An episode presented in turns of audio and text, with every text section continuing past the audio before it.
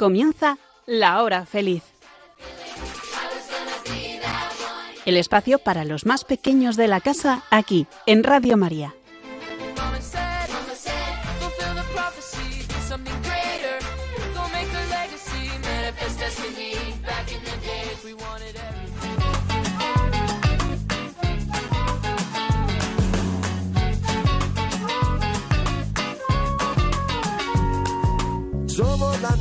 Semilla del futuro de la vida.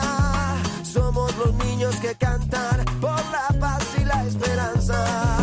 Somos la nueva semilla del futuro de la vida. Somos los niños que cantan por la paz y la esperanza. Dame la mano, vamos todos a soñar con la paz. Buenas tardes, os saluda Inmaculada Ballesteros. Feliz de encontrarme un día más con todos vosotros en este espacio que Radio María dedica a los niños. Aquí en La Hora Feliz ponemos voz a la vida de los niños. Ellos hablan de, sus cosas, sus alegrías, sus preocupaciones, del cole, sus amigos, de la fe. Nuestro programa concretamente se encuentra dentro del marco de la familia. Yo como madre, junto a tres de mis hijos, Esther, Inma y Miguel, compartimos muchas de las situaciones que se presentan cada día así aquí a micrófono abierto. Mi marido Juan Carlos, desde el control de sonido, nos ayuda en la parte técnica. Paso el micrófono a Esther. Yo soy Esther y te animo a que te quedes con nosotros. Te lo vas a pasar genial. Yo soy Inma y te cuento. Hoy vamos a hablar del último hábito de los niños felices, afilar la sierra. ¿Afilar qué? ¿La sierra? Pero si los niños no tenemos sierra. Ya, Miguel, lo de afilar la sierra es una metáfora. Es como un ejemplo para entender que a veces cuando estamos cansados hay que hacer una parada y pensar un poco. Con el cuento que hemos preparado para hoy lo vas a entender fenomenal.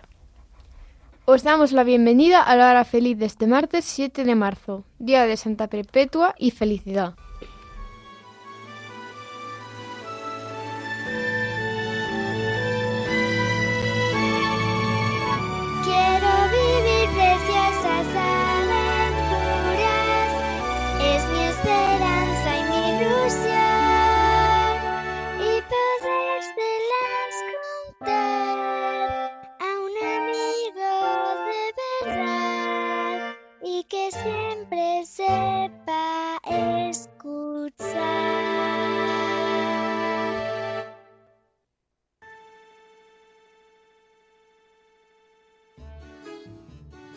Jesús, ese amigo es Jesús.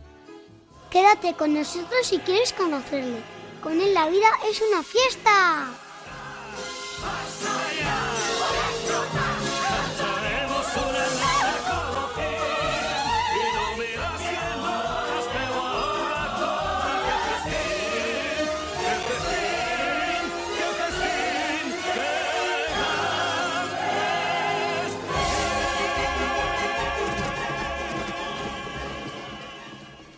Inma nos ha hablado de afilar la sierra como buen hábito. Eh, aprender los buenos hábitos, queridos niños, y practicarlos es como emprender una marcha, eh, ir ligeros, sin cargas pesadas, saltando, disfrutando del paisaje y de las personas que me encuentro por el camino. ¿Por qué? Pues porque voy preparado. Voy preparado por si llueve o hace mucho sol. Tengo incluso para dejarte a ti algo si se te ha olvidado. Y sin embargo, voy ligero. ¿Cómo puede ser esto? Pues porque el niño que tiene buenos hábitos se organiza, le dedica un tiempo a lo que va a emprender y se prepara. De ahí ese segundo hábito, no sé si os acordáis, del que hablábamos meses atrás, que decía eh, comenzar con un fin en la mente, hacer un plan. Son COVID, en su libro para adolescentes, nos dice que los hábitos que adquieras desde pequeño te harán subir a la cima o te arrastrarán al fracaso. Después de un recorrido por cada uno de los hábitos de los niños felices, que podéis escuchar en programas anteriores, hoy hablaremos del séptimo y último hábito, afilar la sierra.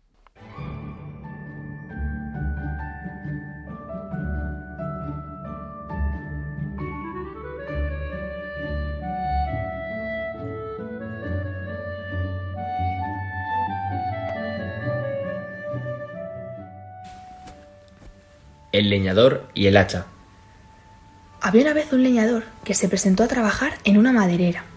El sueldo era bueno y las condiciones de trabajo aún mejores. Así que el leñador se propuso hacer un buen trabajo. El primer día se presentó ante el capataz, que le asignó un hacha y una zona del bosque. El hombre, entusiasmado, salió al bosque a talar. En un solo día cortó 18 árboles. Te felicito. Sigue así. Dijo el capataz. Animado por estas palabras, el leñador decidió mejorar aún más su trabajo al día siguiente. Así que esa noche se acostó temprano. A la mañana siguiente se levantó antes que nadie y se fue al bosque. A pesar de todo su empeño, no consiguió cortar más que 15 árboles. Debo estar cansado, pensó, y decidió acostarse con la puesta de sol. Al amanecer, se levantó decidido a superar su marca de 18 árboles. Sin embargo, ese día no llegó ni a la mitad. Al día siguiente fueron siete, luego cinco. El último día estuvo toda la tarde tratando de talar su segundo árbol. Inquieto por lo que diría el capataz, el leñador fue a contarle lo que le estaba pasando y asegurarle que se estaba esforzando hasta los límites del desfallecimiento. El capataz le preguntó ¿Cuándo afilaste tu hacha por última vez? ¿Afilar? No he tenido tiempo para afilar. He estado demasiado ocupado talando.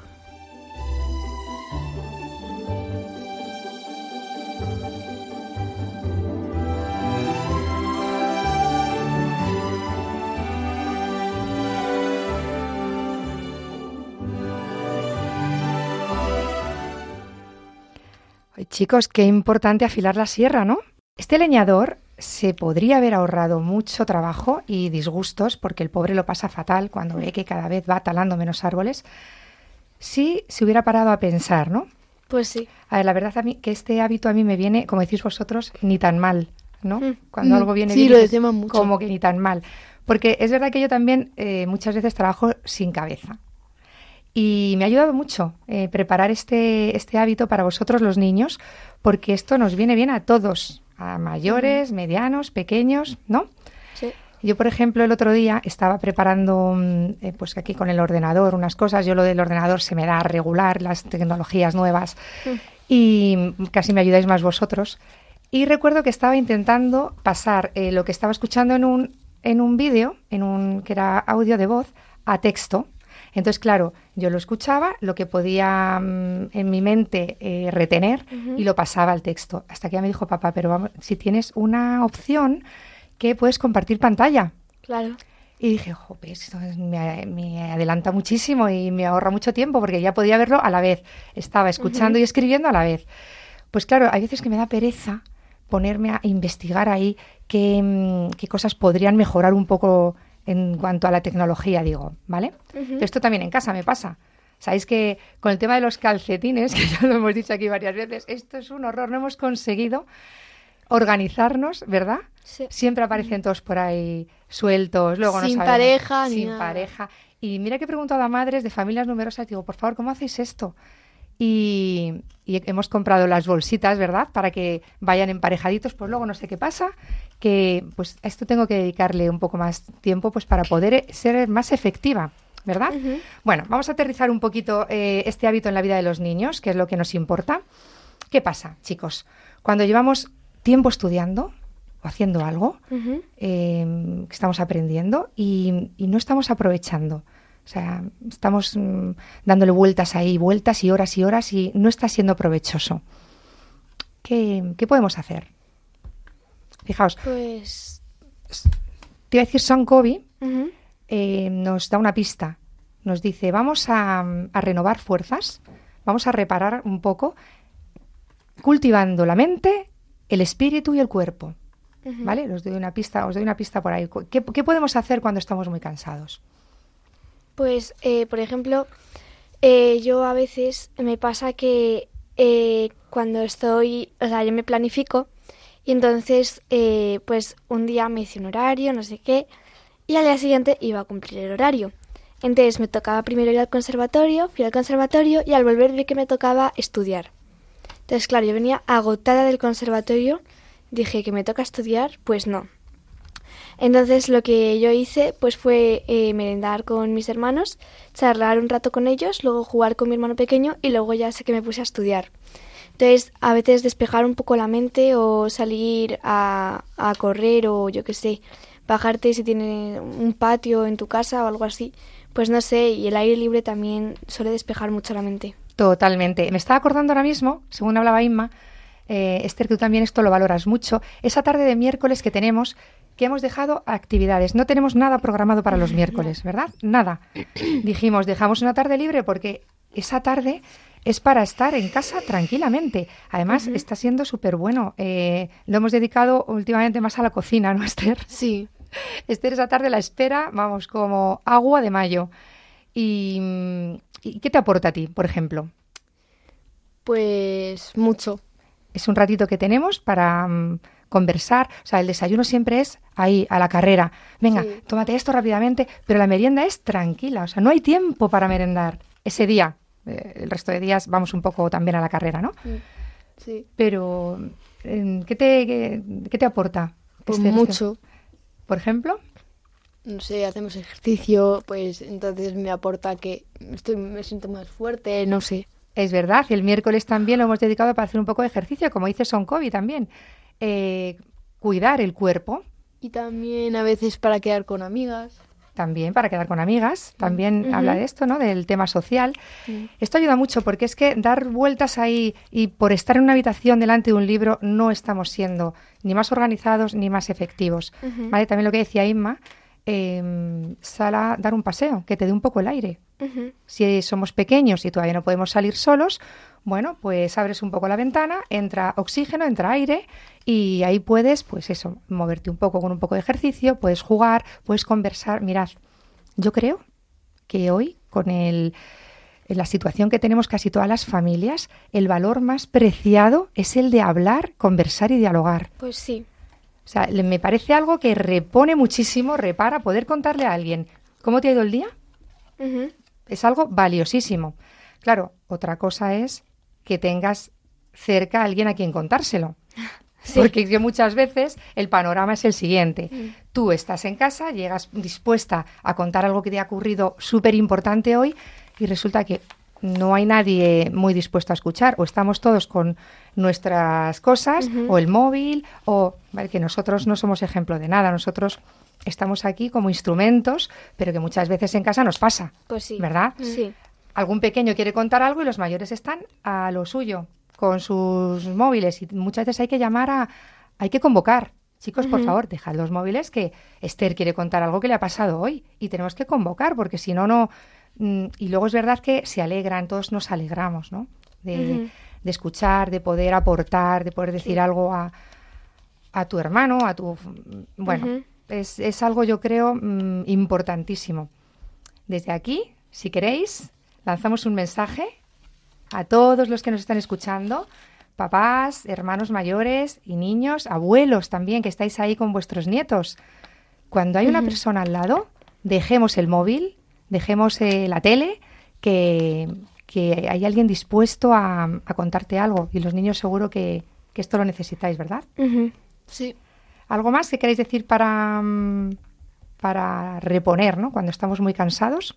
Sí, también, por ejemplo, el tema de la música, a mí, bueno, es que yo, como estoy apasionada por la música, pero bueno, eh, a veces eh, escuchar un poco de música, eh, pero música, música, no de esta de ahora. O sea, por ejemplo, eh, buscas las clásicas o instrumentales y eso a mí me relaja un montón, eh, pero intento ponérmelos sin cascos, porque los cascos eh, a mí como que me, Aturullan. Ah, sí, un poco. Entonces yo eh, lo pongo un poco como así libre y si ya viene alguien y me dice, oye, bájalo, porfa, pues intento ponerme unos cascos y bajito también, porque si no mi mente pf, se aturulla más de lo que ya estaba. Es verdad. Es verdad. La música, además, apropiada para cada momento, eh, ayuda muchísimo. Ayuda, una buena música. Bueno, y luego como, como colofón ya, ¿no? Como para completar realmente el- la necesidad que todos tenemos de, de emprender algo eh, llenos, eh, con- con- plenos, ¿no? Con plenitud, con, con fuerza. es eh, esto que, de que también habla Sonkovi en su libro, es eh, alimentar el espíritu. Rezar es algo que, vamos, para mí es, creo, o sea, lo más importante. Yo además, si tengo que elegir entre un gimnasio y un rato delante del sagrario, lo que más me ayuda, más me reconforta y más me renueva para poder reemprender la marcha es el ratito a solas con Dios delante del sagrario. Es verdad que los gimnasios están llenos y los sagrarios vacíos, bueno, no, los sagrarios vacíos no, ahí está el Señor. Las, eh, las iglesias muchas veces están vacías, ¿no? Pero porque yo creo que no lo hemos descubierto. Mirad, eh, hablar con Dios, que nosotros por, muchas veces por la noche, ¿no? Es el rato que dedicamos, o por la mañana. Eh, ahora se habla mucho de la meditación. Bueno, pues vamos a meditar, vamos a parar, vamos a... Y, y muy bien, estará fenomenal, ¿no? Pero es que rezar, eh, orar es hablar con Dios, que tiene una humanidad en Jesucristo, que es una persona en Jesucristo, que tiene un lenguaje, ¿vale? Con quien puedes eh, eh, comunicarte, de quien recibes una palabra, porque Él se ha hecho palabra, ¿verdad? Eh, pues ah, me parece eh, algo importantísimo, ¿no? Pues ya desde niños ese hábito, ¿no? Voy a hablar con Dios en su Hijo Jesucristo. Yo recomiendo mucho a los niños eh, que tengan siempre a mano, al lado, en su mesa, en su escritorio, en su mesilla, el Nuevo Testamento, el Evangelio. Porque es que le puedes, igual que tenemos el diccionario, cuando no entendemos una palabra y vamos ahí, eh, tener ahí el, el- la palabra de Jesús en momentos en que estamos confusos o estamos, incluso cuando estás contento, pues quiero compartirlo con, con el Señor, voy a, voy a abrir ¿no? Eh, al azar. Sí, esto, cuando lo hacemos, ¿qué, ¿qué tal? ¿Cómo os ayuda esto? Sí. Pues sí, no sé, es que lo he hecho poco a veces, pero sí que eh, cuando yo a veces en, en la parroquia estoy con mis amigas, a veces sí que abrimos la Biblia y eso y sí que nos ayuda. Mm. Puede ser a- al azar, que me- además ahí como que te sorprende Sí. Jesús. A ver qué me dice hoy. Puede ser con el Evangelio del día. ¿verdad? Bueno, pues mm, animamos a todos los niños a, a practicar este hábito, ¿no? Afilar la sierra en cada, una de- en cada uno de los ámbitos que tenemos. Somos eh, cuerpo, espíritu, ¿verdad? Nosotros hacemos la señal de la cruz, los cristianos. Ponemos una cruz en la frente, ¿no? Para que, para que pensemos como Jesús, hablemos como Jesús y sintamos también como Jesús. Al final, pues es, es reproducir en, en nuestra vida otro, otro Jesucristo. Pues hasta aquí, hasta aquí los hábitos de los niños felices, basados en el libro de, de Son Covey, los siete hábitos de los niños felices.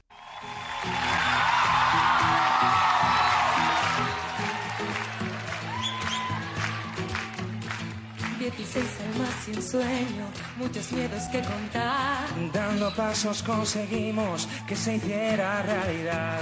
Llegamos con las maletas y una meta que alcanzar. Y una caja de canciones que no dejan de sonar. Y cuando pienses que no puedes más, grita fuerte y lucha hasta el final. Seré tus alas, tu vuelo, suelo, que esto acaba de empezar. Y te espero en medio de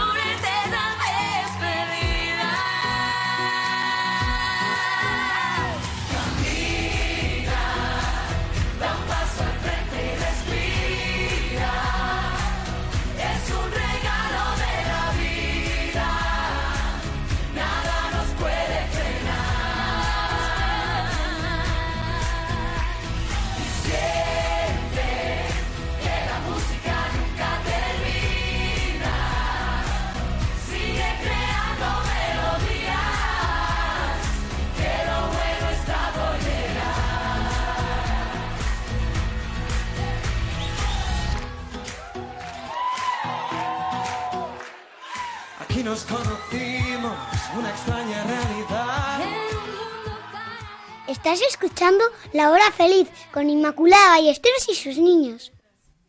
Miguel, tengo una sorpresa para ti. ¿Cuál es? ¿Te acuerdas ayer que nos hacías una pregunta cuando íbamos en el coche, eh, camino del cumpleaños de abue- del abuelo?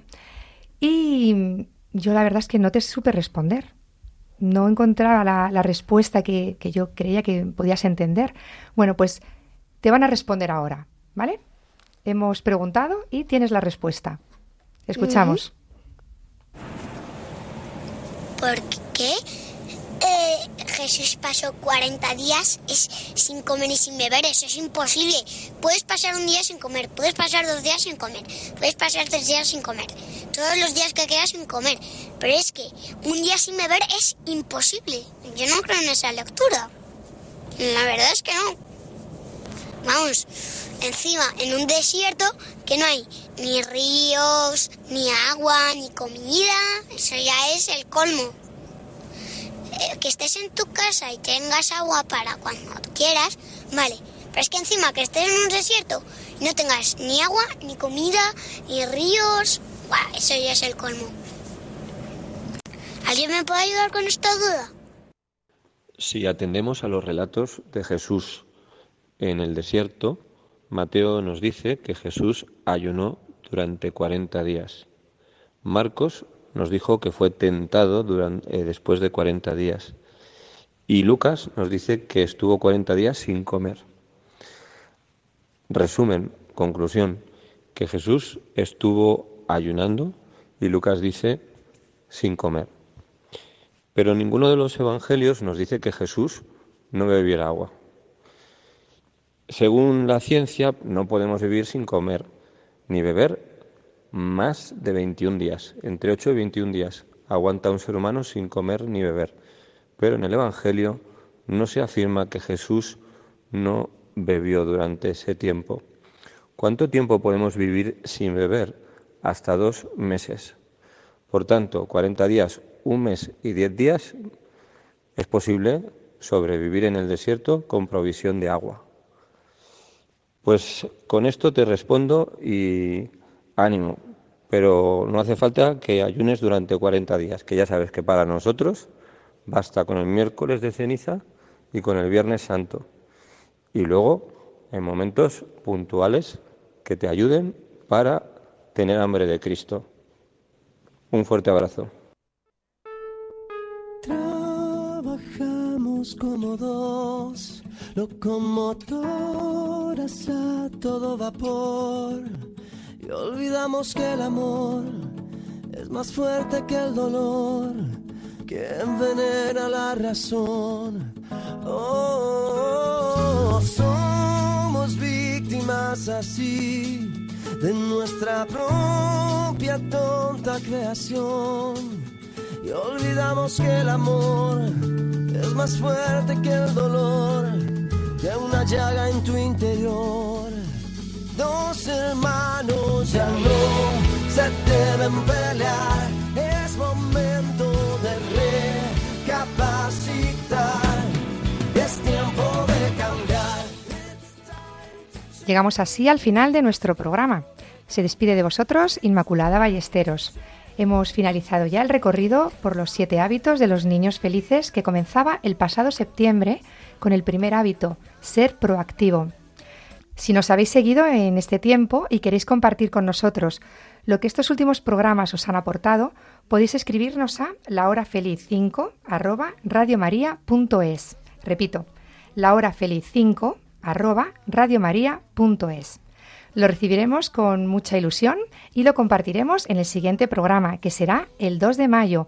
No tendremos programa en abril porque se emitirá una tanda de ejercicios espirituales.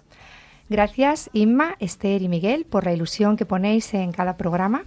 Gracias hoy al Padre Gabriel Benedicto por atender las preguntas de los niños. Os dejamos a continuación con la novena de la gracia en honor de San Francisco Javier. Que este tiempo de cuaresma nos permita llegar a la Pascua y vivirla con plenitud. Un abrazo muy fuerte a todos. Hasta luego. Adiós. Chao.